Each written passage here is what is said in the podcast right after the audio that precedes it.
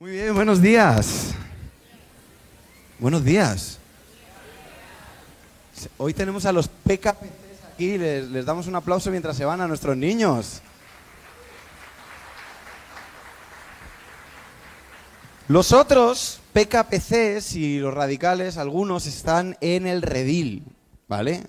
Eh, tenemos cerca de un poquito más de 100 personas en el redil, si no estoy equivocado. Eh, así que no nos están viendo porque están teniendo su reunión. Los hemos llevado al redil porque este invierno hacía calor. Y ha sido llegar allí, ponerse a llover y hacer frío. ¿Habéis, habéis oído hablar de este señor de Murphy? Bueno, pero lo, lo están pasando súper bien y, y bueno, eh, creo que el redil es un lugar maravilloso. Es parte de nuestra tierra prometida y, y como tal lo, tenemos. Y también están muchos de los niños, y entre ellos los altavoces de los niños, que los hemos llevado para allá, pues los tenemos aquí y ahora van a darle su clase gritando, eh, pero es lo que hay. También, como veis, tenemos toda la bancada, no ha venido el Señor y nos hemos quedado nosotros, y se han ido los pastores, pero los que no están en el redil, Mari, nos hemos quedado Cristina, tú y yo. ¿eh? Está claro, ¿no? Bueno, mis padres están predicando hoy en otra iglesia de aquí de Madrid que se llama Amistad Cristiana, eh, que es, un, es una, iglesia amiga, que tenemos amistad cristiana con ellos. Chiste malísimo, pero lo tenía preparado desde casa. Eh, y los demás están en el redil, así que eh, luego vendrán eh, mis padres a comer y el resto se quedan allí. Así que pasan revista, porque luego pasan revista. Así que me toca compartir a mí y vamos a Vamos a ponernos con la palabra de Dios. ¿Estáis, ¿Estáis despiertos? ¿Sí? ¿Qué tal los carnavales? Pregunta trampa, ¿eh? ¿Sabes cuál es la respuesta? A ver, ¿qué tal los carnavales? ¿Sabes cuál es la respuesta correcta? ¿Correcta? ¿Qué car Ernesto Sigelli, ¿qué carnavales? Muy bien.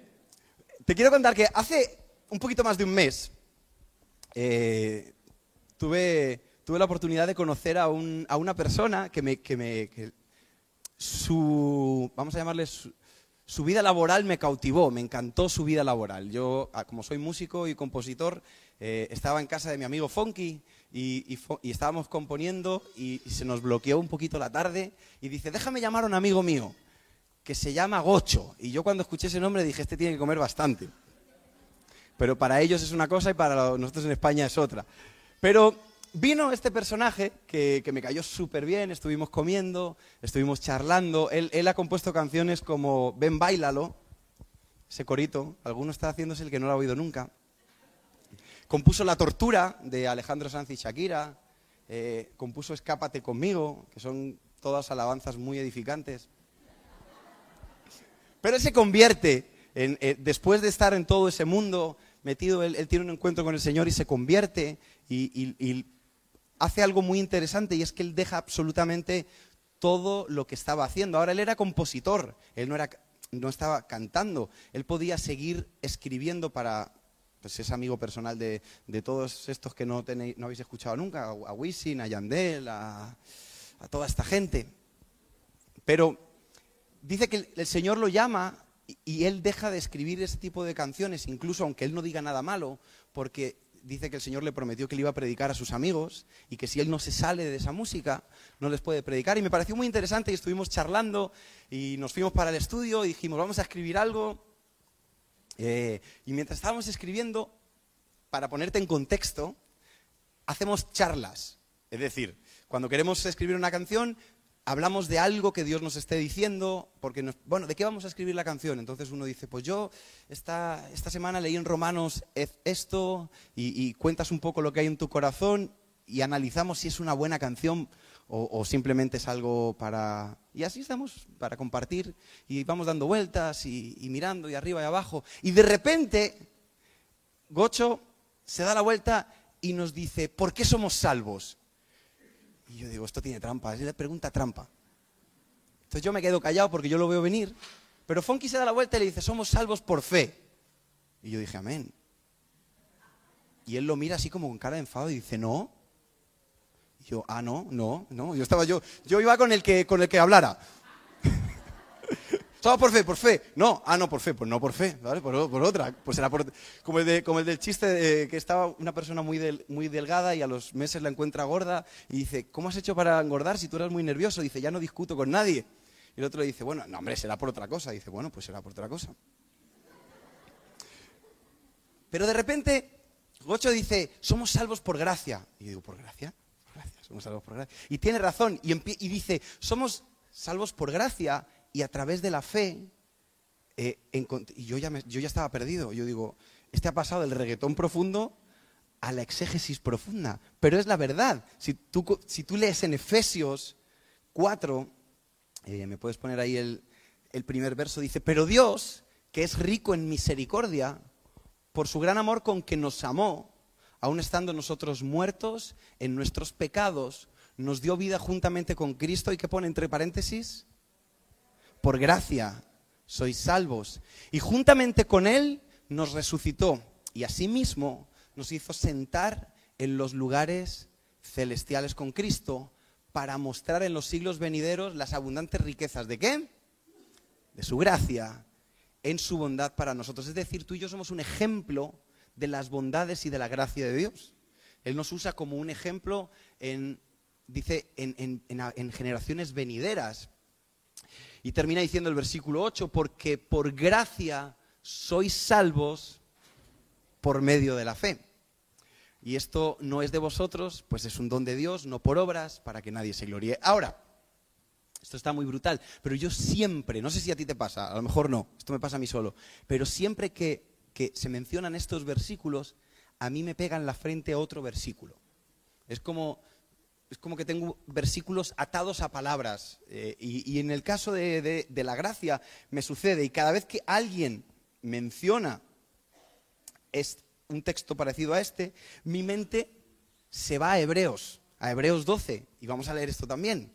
Dice, por lo cual, levantad las manos caídas y las rodillas paralizadas y hacer sendas derechas para vuestros pies, para que lo cojo, fíjate que no dice el cojo, ¿qué dice?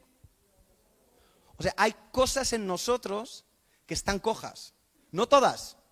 Hay partes de nuestra vida, dice, haced sendas correctas, es decir, trázate un camino de vida lo suficientemente derecho para que esas áreas tuyas que son cojas que ya las conoces, ¿qué? No se salga del camino, sino que sea sanado. Seguid la paz con todos y la santidad sin la cual nadie verá al Señor. Mirad bien, y aquí es, este es el versículo que a mí me pega en la frente cada vez que alguien me habla de, de, que somos salvos por gracia, porque es muy bonito y muy jugoso, pero dice, mirad bien que no sea que alguno deje de qué? De alcanzar la gracia de Dios que brotando alguna raíz de qué? De amargura, os estorbe y por ella muchos sean contaminados. No sea que haya algún fornicario o profano, como quién? Como Esaú, que por una sola comida vendió su primogenitura, porque ya sabéis que aún después, deseando heredar la bendición, fue desechado y no hubo oportunidad para el arrepentimiento, aunque la procuró con lágrimas. Ahora, mira bien, Dios nos regala su gracia, y esto hemos hablado mucho, pero hay algo que te evita alcanzar la gracia de Dios. Y yo, siempre que alguien habla, como te he dicho, de la gracia, me viene este versículo, es decir, yo puedo perder la gracia de Dios, dejar de alcanzarla. ¿Por qué? Si dejo brotar en mí, ¿qué dice la Biblia? ¿Qué es la amargura? Ahora, yo he hecho un meme, ¿vale? Porque soy artista en mis tiempos libres. A ver, ponme ahí el, primero. ¿Habéis visto este meme alguna vez? Bueno, a ver, no es, no es con esto. Eh, pone, yo qué sé, vida normal después del COVID. Y luego pone aquí, Tercera Guerra Mundial, ¿no? Y te aleja, ¿no? Aquí, en Rusia, Putin, llevándote para atrás. Entonces, la, amargura te puede alejar de la gracia de Dios. Es decir, toda la parte buena de ser cristiano y de conocer a Dios la amargura te puede alejar de eso. Y eso a mí me preocupa porque amargarse es tan fácil, ¿sí o no? Amargarse, yo creo que de las cosas más sencillas que hay en la, que, hay en la vida es amargarse. ¿Y, por qué se amarga la mayoría de la gente? O tú, habla, piensa en ti, a ver. ¿Por qué te amargas? Vamos a ser honestos, venga, que no, aprovecha que no están los pastores. ¿Por qué te amargas? Nunca habéis amargado. ¿Cuántos de aquí nunca se han amargado? ¿Nadie se ¿No os habéis amargado nunca? Ah, no, me estáis levantando la mano de atrás. Si he visto que los que no os habéis amargado sois del Barça, o sea que vivís amargados. no, no. A ver, ¿qué te amarga? Vamos a ser honestos, venga. Mari, ¿qué te amarga? Vamos a ser vamos honestos, aquí no hay... Cuando a ti no te salen las cosas como tú quieres, cuando tienes un plan, esto le pasa mucho a los que sois un poquito melancólicos, que tú habías trazado un plan perfecto, línea recta. Tú tienes que decir esto, en tu mente, esto va a salir tal día. Eh, incluso muchos de, los que sois así muy melancólicos, os organizasteis la vida con 13 años. Voy a, voy, a, entrar a la universidad a los 18, voy a estudiar 5 años, voy a hacer el máster en 2. En el máster voy a conocer a la mujer con la que me voy a casar, me voy a casar un año después porque ya tendré trabajo fijo. ¿Cuántos habéis hecho eso alguna vez? Eh, yo, mi madre era esa, mi madre tenía todo el listado hecho. Pero cuando no sale así te amargas y le reclamas a Dios, ¿por qué? Pero la otra cosa que nos amarga infinitamente es cuando al de al lado le va mejor que a nosotros. ¿Cuántos dicen amén? A ver, vamos a quitarnos las caretas. Si a mí me va mal y a ti te va mal, vamos a orar. Que el Señor es bueno. Alábale, que le Pero si a mí me va mal y a ti te va bien, la película cambia completamente. Y fíjate que cuando la Biblia habla de una raíz de amargura, pone un ejemplo. ¿A quién pone de ejemplo? A Esaú. Y, esto es muy flipante porque ayer eh, en el campamento reparten los temas, ¿vale? Y yo ya no, no, casi nunca voy a esas reuniones de cuando reparten los temas y vienen a ti y me dicen casa. Y casi siempre, aprovecho que no están para quejarme, mirando a cámara, casi siempre me dan el tema que nadie quiere. Eso me pasa por no ir. Entonces llega y me dicen a ti, ¿podemos, ¿puedes predicar en el campamento? Digo, claro. ¿De qué? Me dice, del porno. Digo, ¿otra vez del porno? ¿Le habláis a los chavales cada dos meses del porno? Y yo quejándome, me mira mi padre, que es la sabiduría de esa persona, y me dice, el mundo le habla todos los días. Digo, pues vamos a hablar de porno. ¿Quién gana? Gana mi padre. O sea, en una pelea dialéctica nunca, nunca le vas a ganar. Es más, no entres a esa guerra, esa guerra está perdida. Eres Ucrania, él es Rusia, no tienes nada que hacer. Poner LEDs en los, en los, en los ayuntamientos. Entonces, yo pensaba, bueno, ¿cómo les puedes hablar a los chavales que están hartos de oírte lo mismo, pero a la misma vez les da igual? Y, y yo estaba orando y el Señor me llevó a la historia de Saúl y curiosamente se juntan las dos historias. ¿Esaú quién era? Esaú era el hijo de Isaac. Isaac era el hijo de Abraham. Y el plan de Dios era que Dios era el Dios de Abraham, el Dios de Isaac y el Dios de Esaú. Sí, porque el, primogénito no era Jacob. El hijo mayor, el que tenía los derechos de hijo mayor, es más, si te pones a leer en Génesis la, Biblia, eh, ah, quiero, quiero recortar porque no me quiero extender mucho hoy, pero si te pones a leer en Génesis la Biblia, Jacob su padre amaba más a Esaú que a, perdón, Isaac amaba más a, su hijo mayor. ¿Por qué? Aparte de que era su hijo mayor y en, la cultura hebrea el hijo mayor tenía unos derechos extras y, y era el heredero directo y era como la mano derecha de su padre en los negocios familiares. Ser el hijo mayor no era como ahora que te toca cuidar a tus hermanos pequeños, que es un marrón. Cuida a tus hermanos, ¿por qué? Porque eres el mayor. Y tú. Y luego la herencia a partes iguales. De aquella época no era así. El hijo mayor, es más, si el padre faltaba, el que tomaba las riendas de la casa era el hijo mayor. Es más, una vez que fuimos a, celebrar el Shabbat con unos amigos judíos, que eran unos sinvergüenzas, esto lo he contado alguna vez, ¿verdad? Que hicimos el Shabbat, el que oraba por, por el Shabbat era el mayor de ellos, no el mayor, tenía 25 años y 3 días y el otro tenía 25 años y 2 días. Hicieron el Shabbat, bendijeron la comida, el pan y terminamos el Shabbat. Yo, muy contento, los chavales sacaron las cartas para jugar al póker y los porros. yo dije, me he equivocado de religión. Cara dura. Y este es el que estaba bendiciendo la mesa hace un minuto, o sea, totalmente. Ser el hermano mayor, te quiero poner en contexto, no era ninguna tontería, era un derecho extra, era algo muy bueno. Y a, esto le sumas que Esaú era un hombre de, caza, era un hombre de campo. Y dice la Biblia que, eh, que Isaac amaba a Esaú porque le gustaba comer de sus guisos. Sin embargo, cuando habla de Jacob, dice Jacob le gustaba quedarse en casa y estar con su madre. Y yo me imagino a, los padres a la antigua que decían, este chaval me ha salido... ¿Qué hace en casa viendo Sálvame con la madre ahí tejiendo? ¿Qué ha pasado aquí? Y el otro venía manchado de sangre. Papá, te he cazado un toro para que comas. Entonces el otro decía, yo prefiero a este que al otro. Pero la madre no, la madre prefería al, al que estaba cerca de ella. Porque hablaban, porque se conocían, porque tenían una relación más estrecha. Es decir, escogieron, aunque no debería ser así, la realidad es que Rebeca escoge a, Jacob y Isaac escoge a Esaú. Y Esaú era el futuro heredero de esa casa. Esaú era alguien importante en esa casa. Y obviamente, como te he dicho, su trabajo era salir a cazar. Y claro, en aquella época, que no tenían estas neveras, la comida se, se, se, guardaba peor. Es decir, muchos de los días tú comías lo que cazaras ese día. No, no era que tenías que vamos al día al mercado y compramos. Es decir, tú salías, cazabas, cocinabas y comías. Era, era bastante más complicado. Entonces, ahí llegamos a este texto. Ahora sí, Pau, porfa. Y dice que crecieron los niños, y Esaú y Jacob, que por cierto eran gemelos o mellizos, siempre me pierdo. ¿Cómo es esto? Los que no son exactamente iguales.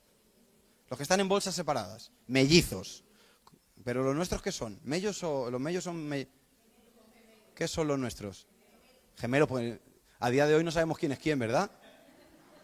Pues yo sé que lo diferenciáis cuando uno se mete en la batería. Ah, este es el de la batería, ya sé cuál es. Estos, no eran exactamente igual. La Biblia dice que uno era peludo, rubio, con barba, así como el Dan. ¿Dónde está el Dango? Mira, ahí viene. Esaú. Así rubio, con esa barba. Se afeitó ayer, Dan, por la tarde. Y luego está Jacob, que era más como yo, que dice que era lampiño, que los que nos afeitamos con un chicle, hacemos así, tiramos el chicle. Yo, si, me tengo que identificar con alguien, me identifico más con, Jacob, porque yo tampoco soy un tío de campo, ¿eh? Yo eso si hay que cazar, yo digo, pero hay que llegar Uber Eats, el globo llega, pues a mí esto no, no me gusta nada. Entonces dice que crecieron los niños y Esaú fue diestro en la caza, hombre de campo, pero Jacob era varón quieto que habitaba en tiendas, lo que en mi pueblo se llama un vago. Y amó Isaac a Esaú porque comía de su caza, mas Rebeca amaba a Jacob. Y guisó Jacob un potaje. Qué rico, un potaje. ¿Nos gusta el potaje? Los garbanzos con... Eh, ¿Qué lleva? Eh, espinacas y bacalao. Pero este era de lentejas, este era de lentejas. Y dice, y con judías también. Volviendo Esaú del campo, ¿cómo llegó? Cansado y con hambre, le dijo a Jacob, te ruego que me des de comer de ese guiso rojo, pues estoy muy cansado. Por eso fue llamado su nombre Edom, que significa rojo. Y Jacob le respondió, véndeme en este día tu primogenitura. Se le ha ido la mano completamente.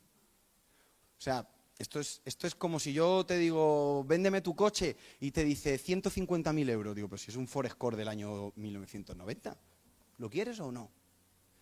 Aquí llega el otro con hambre, dice, dame de comer, y dice, te doy de comer si me das tu primogenitura. No, no.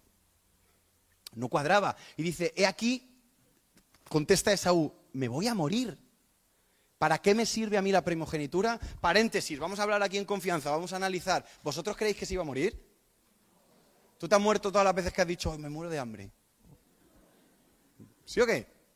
A ver, pero hay un, hay un detalle aquí importante que tenemos que tener muy, muy en cuenta. ¿Sabes dónde vivía eh, Jacob y Esaú? En casa de sus padres. Lo único que tenía que hacer Esaú para comer era salirse de la habitación de su hermano, ir donde su madre, que como buena madre le dijo, ¿qué te preparo? Una tortillita, en un segundo te hace de comer. Todas las ¿Cuántas madres habéis visto que dejan a sus hijos sin comer? Esto, eso, vamos. Entonces, si entras por la puerta, entras por la puerta y te ven descuálido. Ya no te digo si son abuelas. La abuela, todo lo que no sea obesidad mórbida, te ve que estás, comiendo menos, hijo, ¿eh? Si era mi abuela Teresa, ir, donde mi abuela Teresa era disfrutar de comer. arepa. Ella tenía ya las arepas al 90%, esperando que entraras por la puerta. Entonces, a mí, esta, a mí esta conversación me pega golpes por todos los lados, porque yo digo, primero, no se iba a morir. Segundo, no creo que llevara tantos días sin comer. ¿Qué lleva? ¿Un día sin comer? ¿Dos días sin comer? Me voy a poner salvaje. ¿Una semana sin comer? No lo sé, ¿eh? ¿Cuánto tiempo más crees que podría estar Esaú sin comer? Estando en su casa. No sé, habría un chusco de pan que hubiera sobrado. No sé, no, no vivían en la indigencia. Entonces, esta conversación a mí me lleva a otro punto. ¿Por qué le da tanta rabia a Esaú que su hermano tenga comida y él no? Y por eso el texto anterior lo une con la amargura, porque probablemente Esaú todos los días que salía a cazar sabía que su hermano se quedaba en la tienda. Y le empezó a crecer esa raíz que decía, este ha tenido la vida más fácil que yo. Mientras yo tengo que salir para comprar, para conseguir, perdón, la comida de esta casa, el sinvergüenza este se queda charlando con mi madre. Y luego llego y come de mi comida. Pero claro, entonces cuando él llega de cazar cansado y ve el guiso, me imagino con rabia le dice, dame de comer de tu guiso. Y Jacob le tira un órdago fuerte. Y le dice, te lo cambio por tu primogenitura. Jacob le dijo, ¿de qué me sirve, perdón, esa, esa primogenitura si, si me voy a morir de hambre? Cosa que no era verdad. Entonces le dijo, toma la primogenitura y dame comida. Jacob le dijo, júramelo en este día. Y él se lo juró y le vendió a Jacob su primogenitura. Entonces Jacob le dio a Esaú pan y del guisado de las lentejas, y él comió y bebió y se levantó y se fue. Y así menospreció Esaú la primogenitura. Vamos a volver a la comida. ¿Cuántos habéis ido a algún buffet de estos que son muy baratos para comer mucho. El de, por ejemplo, el de Dominos, que son 6 euros toda la pizza que te quepa. ¿No habéis ido nunca? Venga, levantadme la mano, que quiero ver. ¿Nunca habéis ido al wok este? Eh. ¿No habéis salido ahí diciendo, no como en tres días? ¿Cuántos habéis? Venga, va. Descubriros. Quitaros las caretas. Habéis salido ahí con el... Mira, yo sé que cuando uno va a un buffet deja de comer no cuando está lleno, sino cuando se empieza a marear. Nos encanta comer y nos encanta comer más de lo que sabemos que debemos comer. Y comes y cuando, y cuando llegas, hasta con el botón desabrochado, porque ya no te cierra, vas ahí, sales diciendo cosas como, no como en tres días. ¿Y, ¿Y cuántos de vosotros a las dos horas teníais un helado en la mano? O un donus, o una empanada, o estabais cenando, no sé qué me ha pasado. He comido mucho, pero tengo hambre otra vez. Ay, qué hambre. ¿Sí o no? ¿Cuánto crees que le iba a durar lleno el estómago a Esaú de las lentejas de su hermano? Por mucho que hubiera comido, lo que estaba pagando era carísimo. No, no salen los números jamás. Pero la Biblia compara la amargura con Esaú. La amargura que tenía por dentro Esaú por lo que él había tenido que vivir, no le dejó ver el intercambio que estaba haciendo. Y para hacerte la corta, dos, eh, es el, estábamos en el 25, luego en el 27, eh, no lo vamos a leer, eh, bueno, sí, dejémoslo ahí, pero dice que cuando el padre va a morir, ¿a quién tenía que bendecir? Al hijo mayor, pero Jacob se mete, se, lo engaña, se pone, que esto es un papelón, me encantaría algún día que hiciéramos una obra de teatro de esto, dice que se pone pelo de cabra por el cuerpo, se echa colonia de campo, dice que se pone las ropas de su hermano para oler mal. Claro, porque obviamente este no sudaba como el hermano. Engaña al padre. El padre dice, oigo la voz de Jacob, pero, pero, huele a Esaú, ya estaba ciego. Lo bendice. Le quita la primogenitura y la bendición a su hermano. Y cuando llega Esaú y oyó que el padre, cuando el padre se da cuenta de lo que ha pasado, le explica, hijo mío, tu hermano te quitó tu primogenitura. Y Esaú exclamó y dijo, con muy grande, ¿qué? Y muy amarga exclamación. Y le dijo, bendíceme también a mí, Padre mío. Y le dijo, vino tu, tu, hermano con engaño y se llevó tu bendición. Pero ¿cuándo lo engañó el hermano? ¿Ese día o el día de las lentejas?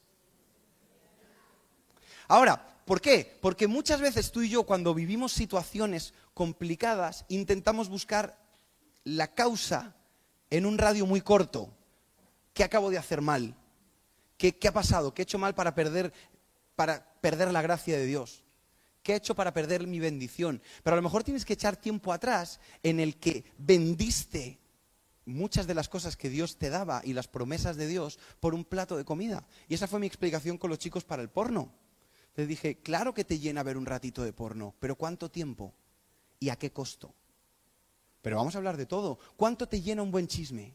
Llena, porque llena. ¿Sí o no? Porque siempre nos amargamos contra alguien y, y poder soltar una pullita nos da paz por un ratito, nos llena. Son unas buenas lentejas. Y tú hablas mal de alguien, o hablas mal de la iglesia, o hablas mal de, lo que te dé la gana en ese día, lo que te esté flotando. Luego pones dos excusas baratas, pero sales lleno de ahí y dices, ¿pero cuánto tiempo te dura? Y la pregunta más importante, ¿cuánto te ha costado ese comentario? Puedes engañar a alguien, claro que lo puedes engañar y te puedes llenar de... Pero ¿cuánto te dura? O sea, ¿cuánto, cuánto tiempo te, duraron esas lentejas y a cambio de qué? ¿Qué sucede? que, en esta relación de hermanos me, lleva, por ejemplo, a mí, a otro texto, a, dos hermanos. ¿Sabes quién era el hijo primogénito de Adán? Me miro. ¿Quién era el primogénito de Adán? Decirlo sin miedo. Caín. ¿Quién era el, heredero directo de, Abraham? Digo, perdón, de Adán. Caín. ¿Quién era el que tenía los derechos de hermano mayor? Caín. Y dice en Génesis 4, y aconteció que andando el tiempo que Caín trajo del fruto de la tierra una ofrenda a Jehová, y Abel trajo también de, de los primogénitos de sus ovejas, de lo más gordo de ellas, y miró con agrado Dios a Abel, Jehová, y a su ofrenda, pero no miró con agrado a Caín y a la ofrenda suya. Y se ensañó Caín en gran manera y decayó su semblante, es decir, le dio una depre porque se dio cuenta que a su hermano le habían aplaudido y a él no. Entonces Jehová le dijo a Caín, ¿por qué has, por qué te has ensañado? O sea, se ve que Caín dijo alguna cosita que otra, ¿eh? O sea, Caín estaba con la boca, ¿cómo se llama esto? El, el sprinkler, ¿cómo se llama? lo que echa el, no, pero en español no se llama así. El aspersor. A soltar la lengua. Le pregunta a Dios, Jehová, ¿por qué te has ensañado y por qué ha decaído tu semblante? Le dice, si bien hicieres, ¿no serás enaltecido? Y si no hicieres bien, el pecado está a la puerta. Con todo esto, a ti te será su deseo y tú te enseñorearás sobre él. Está diciendo, Caín, cálmate. Tú sabes que si tú haces bien las cosas, yo te voy a bendecir. Tú sabes que si tú tomas las decisiones correctas, lo que tú deseas lo vas a tener en el momento adecuado. Pero el pecado está a la vuelta. Y si tú dejas que entre en ti una raíz de amargura, vas a dejar de alcanzarlo. Y el pecado no es buena gente. Entonces, eh, dice, si bien hicieres, ¿y qué sucede después de eso? Que Caín, lejos de entender lo que estaba pasando, le dice a su hermano, vamos a darnos una vuelta. Y lo mata. Y estas son las, te cuento estas dos historias porque cuando a ti te crece una raíz de amargura, hay dos reacciones que vas a tener y que quiero que las identifiquemos esta mañana. Una es que desprecias a Dios, a sus promesas y a su iglesia, lo que hizo Esaú. Pero la otra, la otra consecuencia es que eres capaz de matar a tu hermano con tal de que a él no le vaya bien. No lo ves como un ejemplo de cómo debo hacer yo las cosas. Busco la manera de igualarte a mí por abajo, no de igualarme yo por arriba. ¿Estamos de acuerdo? Te voy a poner tres fotos. Ponme la primera. ¿Cuál sería, vamos a ser muy honestos, tu sensación cuando ves esto? Imagínate que llega Linda con estas zapatillas blancas nuevas. ¿Qué te apetece hacer? Venga, ¿qué te apetece hacer? ¿Por qué? Porque te molesta que sus zapatillas estén blancas. ¿Por qué? Ay, te las piso, eh, estrenadas. Mucha risa, pero lo que estás diciendo es, no soporto que te vaya bien. imagínate, bueno, siguiente. Que llega, a ver, ¿quién puede traer? Avendaño. Amén. No te he visto tan pentecostal en mi vida. Y aparca esto ahí abajo. ¿Qué te apetece hacer? No sé si tengo alguna monedita por aquí para arreglarle, que me parece que necesita un diseño en el lado así. ¿Habéis visto que hay gente que ve coches nuevos en la calle y le pasa una llave de lado a lado para estrenárselo? ¡Qué risa! Ja, ja. Esto me lo hicieron a mí. Me reí, uy, todavía me estoy riendo. Pero me río por dentro, pues soy una persona muy comedida. Última foto. ¿Qué haces cuando ves a alguien con un cortecito bien hecho? Que viene bien guapo, con perfiladito. ¿Qué te apetece hacer? Colleja. El que se pela se estrena. Tres ejemplos muy claritos de lo que nos molesta ver que al, otro le vaya bien. Que el otro te... Son tres tonterías, ¿eh? porque todo es... Eh, este, este, que es Dan, Dan, pero en versión buena, ¿no? Así es como Karen ve a Dan, ¿no? El amor todo lo sufre, todo lo espera, todo lo ve, todo lo soporta eh, y se inventa incluso bellezas que no existen.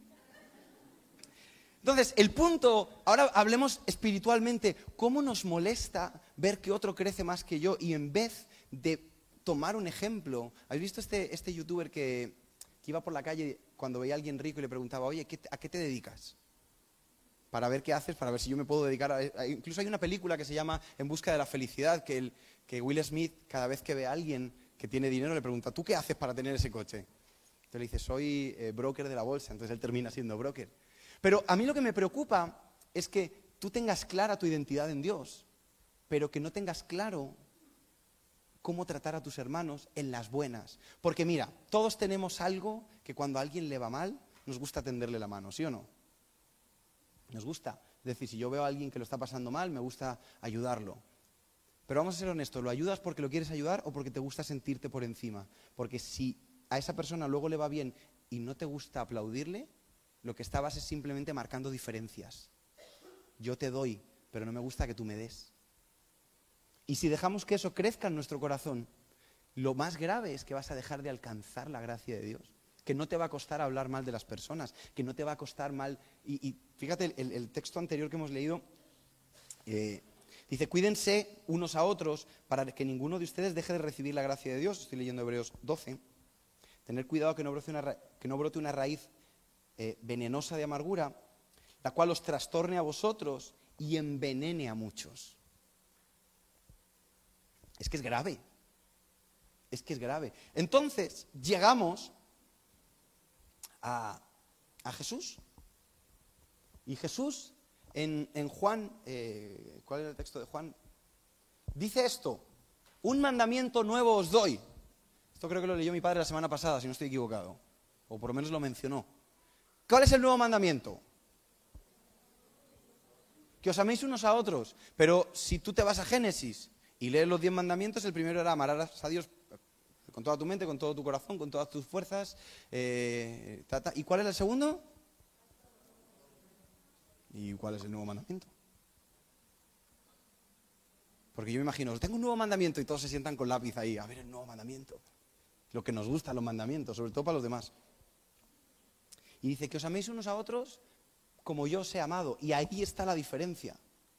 Primero Dios le dice a, su pueblo, amaros, amarás a tu prójimo como...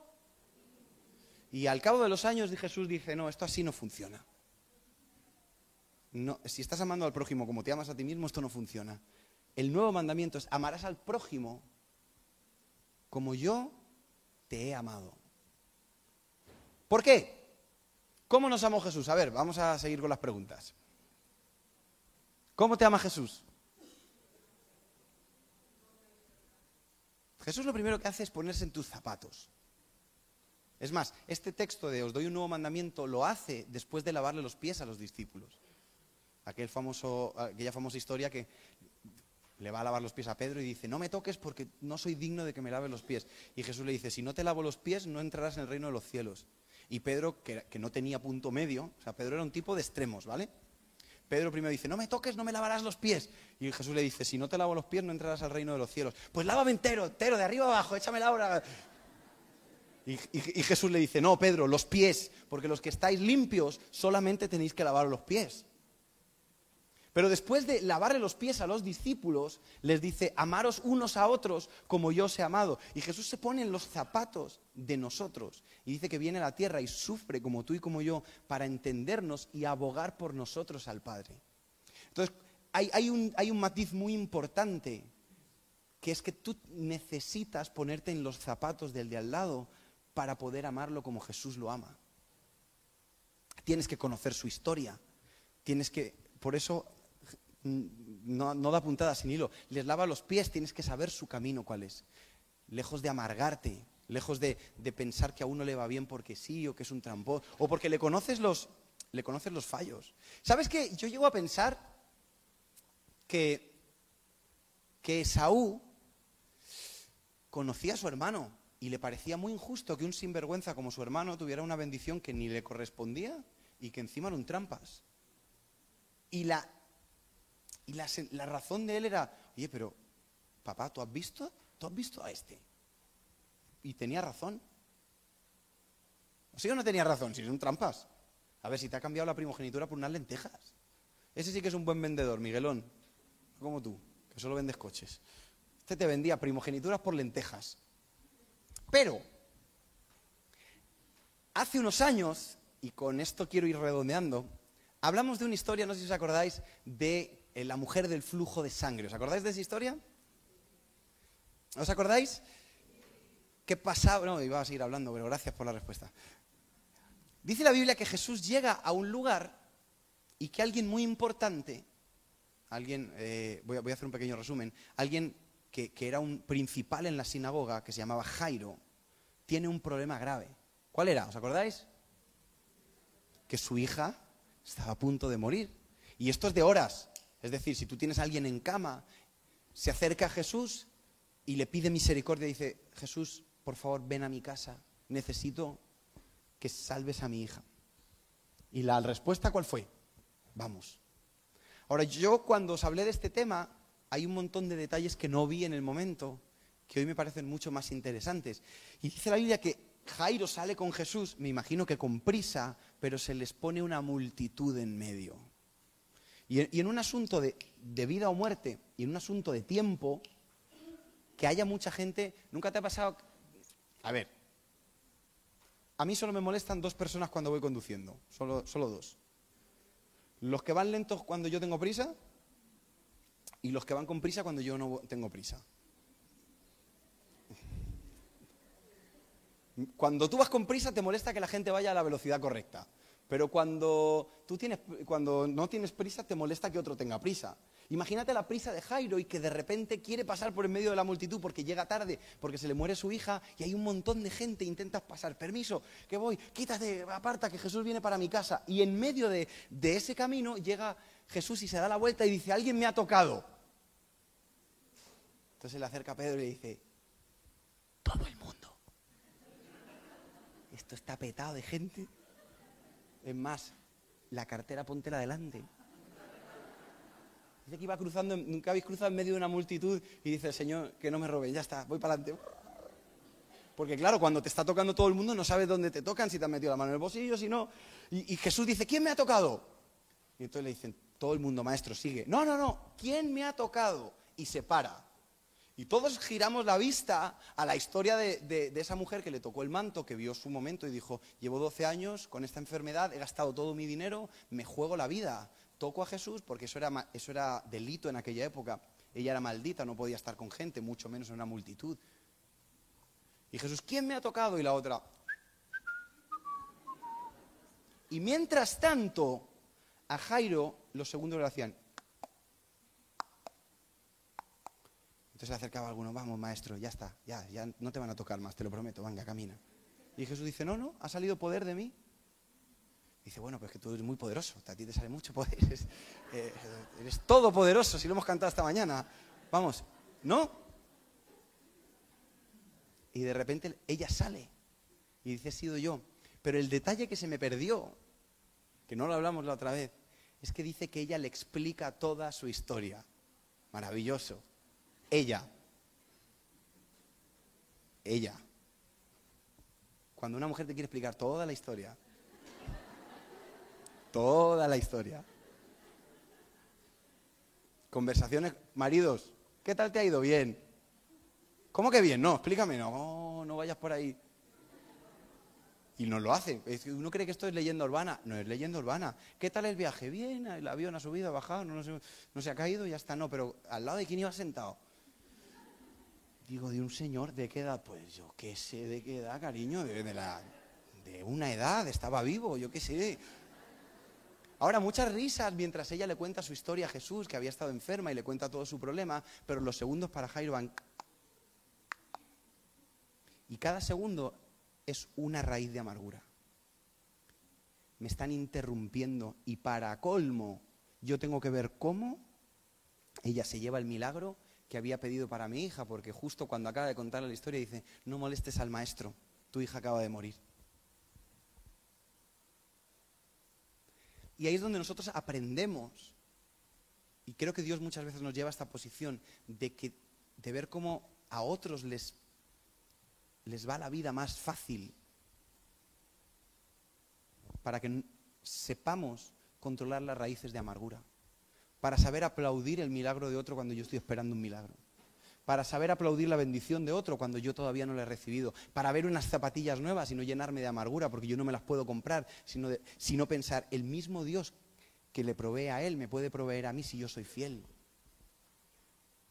Porque qué peligroso es que tú y yo perdamos la gracia de Dios por llenarnos un ratito, por, por llenar nuestro estómago de, de crítica, de murmuración, de lo que sea.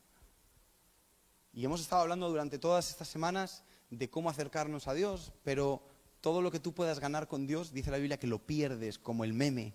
Cuando crees que vas a alcanzar las promesas de Dios, si no quitamos las raíces de amargura, te echas así para atrás. Y entonces hay que analizarnos, y con esto terminamos. ¿Estás dispuesto a amar a los demás en las buenas? ¿Estás dispuesto a ver a los demás que les vaya bien cuando a ti no te va bien? ¿Estás dispuesto o no? Ahora, no es fácil. No es fácil ver que a otro la vida le ha sido más fácil.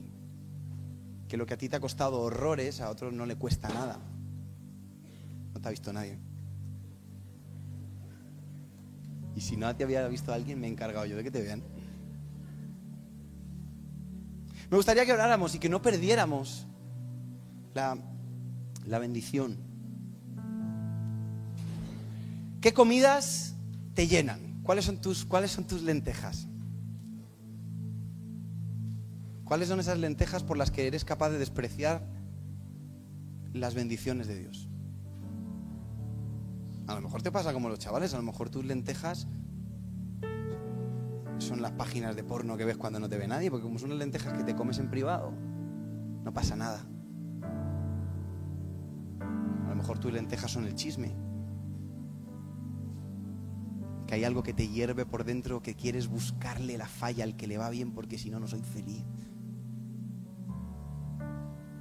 Para alcanzar la gracia de Dios, tenemos que aprender a amar a nuestro hermano como Jesús nos amó. Que se puso en nuestros zapatos, que caminó con nosotros, que conoció nuestras dificultades, que vio que éramos frágiles, que éramos débiles, que nos lavó los pies, que no nos guardó rencor, porque él tenía muchas opciones para guardarnos rencor cuando todos lo abandonaron en la cruz, lejos de abandonarnos ¿Sabes qué dijo Jesús desde la cruz? Padre, perdónanos si es que no saben lo que hacen. Porque todo lo bueno y lo bonito y lo amable y, las palabras de bendición que tú le digas a Dios quedan canceladas cuando tú eres capaz de matar a tu hermano con tu boca. Todas las bendiciones como hijo de Dios. ¿Sabes qué pasa? Que la Biblia dice que ahora todos somos hijos de Dios. Todos. Todos hemos recibido las promesas de Dios en nuestra vida. Pero si tú eres capaz de matar a tu hermano, no alcanzas las promesas. Por eso es grave. Somos salvos por gracia, pero puedes dejar de alcanzar la gracia. Así que, ¿por qué no oramos un momentito? Cerramos nuestros ojos. Y yo creo que lo primero que debemos hacer es pedirle perdón al Señor porque todos hemos dejado como Caín que nuestra furia caiga sobre alguien. Todos hemos dicho alguna vez, ah, este, la vida le ha ido bien y a mí me ha costado. Este ha subido más rápido que yo sin haberse esforzado lo que yo. Y decimos cosas que están mal. Pero a la misma vez hemos, si hemos tenido la oportunidad, hemos hablado mal de, del Señor. Porque cuando hablas mal de la iglesia, ah, estás hablando mal de Dios. Dices, es, un poco heavy eso que has dicho. No, no es. Porque no esta iglesia, todas las iglesias es el plan de Dios. Y son iglesias imperfectas, pero son el plan de Dios para alcanzar a la gente. Y te estás metiendo con el plan de Dios. Y, no, no, te hablo de esta, porque hay gente que ha venido a esta y ha hablado mal de la otra, y eso es gravísimo. Tenemos que reconocer que nos hemos llenado de amargura. Tenemos que reconocer que que esperábamos más de la vida, que esperábamos más de otras personas, que esperábamos que Dios fuese más benévolo con nosotros y a lo mejor no lo ha sido. Y para colmo estoy viendo como Dios bendice a mi hermano y lejos de alegrarme con él y de, y de aplaudirlo y de decir Dios es bueno y yo sé que lo que Dios te ha dado a ti me lo va a poder dar a mí porque el mismo poder que vive en él vive en mí, le busco los defectos. A ver, hoy, hoy no me puedo meter porque hoy has venido muy oscuro. Empieza, es que mi Antonio, en vez de decir, qué bueno que Dios sigue teniendo poder para hacer milagros. Y sabe lo peor, que no cancelo el milagro de Antonio, porque ya lo tiene, me cancelo el mío. Entonces, Jairo no dejó que su corazón se llenara de amargura y, no, no, no, sacó a Jesús de esa conversación con la mujer del flujo de sangre, no montó un espectáculo, no dijo, oye, que aquí veníamos era por mi niña, ¿eh? No nos desviemos, yo he venido aquí a hablar de mi libro, eh, vamos para allá. Se aguantó sufrió por dentro y cuando su hija murió y se le rompió el corazón, Jesús mismo no le deja hablar y le dice, tranquilo, tu hija va a vivir. Y llega a la casa, todos llorando a la niña, y le dicen y dice Jesús, solo está dormida, tranquilos, va a despertar. Y todos empezaron a reír de él. ¿Y sabe lo que dijo Jesús? Todos los que os habéis reído, a la calle, fuera. Sacó a todos y cuando hubo sacado a los que se estaban riendo, resucitó a la niña. Yo creo que todos todavía estamos esperando promesas de Dios, amén o no. Pero nos tenemos que analizar si hemos estado perdiendo la gracia de Dios por tener amargura en nuestro corazón, por poner nuestra propia justicia, por juzgar a nuestros hermanos. Señor, te bendecimos porque tú eres bueno. Y todo lo que has hecho con otras personas, con hermanos nuestros, cómo has restaurado vidas, cómo has hecho milagros en, lo que ellos necesitaban, cómo ha sido provisión en tiempos de necesidad, cómo ha sido, sanidad en tiempos de, de enfermedad. Yo sé que tú lo puedes hacer conmigo. Pero yo tengo que aprender a arrancar esa raíz de amargura. Y si la tengo, Señor, te pido perdón. Quiero ser libre de la amargura que no me hace disfrutar los logros de los demás que no me hace aplaudir a mis hermanos y, celebrar tus bondades y tu misericordia. Porque lo que me dice eso es que mi milagro también está cerca. Que el Dios omnipotente está cerca de mí. Y que en el momento perfecto extenderá su mano y, y traerá sanidad. El pueblo de Israel llegó a un, a un agua a beber muertos de sed, igual que Saúl. Nos morimos. Y Moisés toca con la vara ese agua y un agua amarga se convierte en dulce. Y yo creo que Dios puede tocar nuestra vida amarga. Nos ponemos de pie y vamos a terminar teniendo un tiempo de, adoración. En el que yo te invito a que puedas levantar tus manos y decirle, Señor, toca mi vida como tocaste ese agua.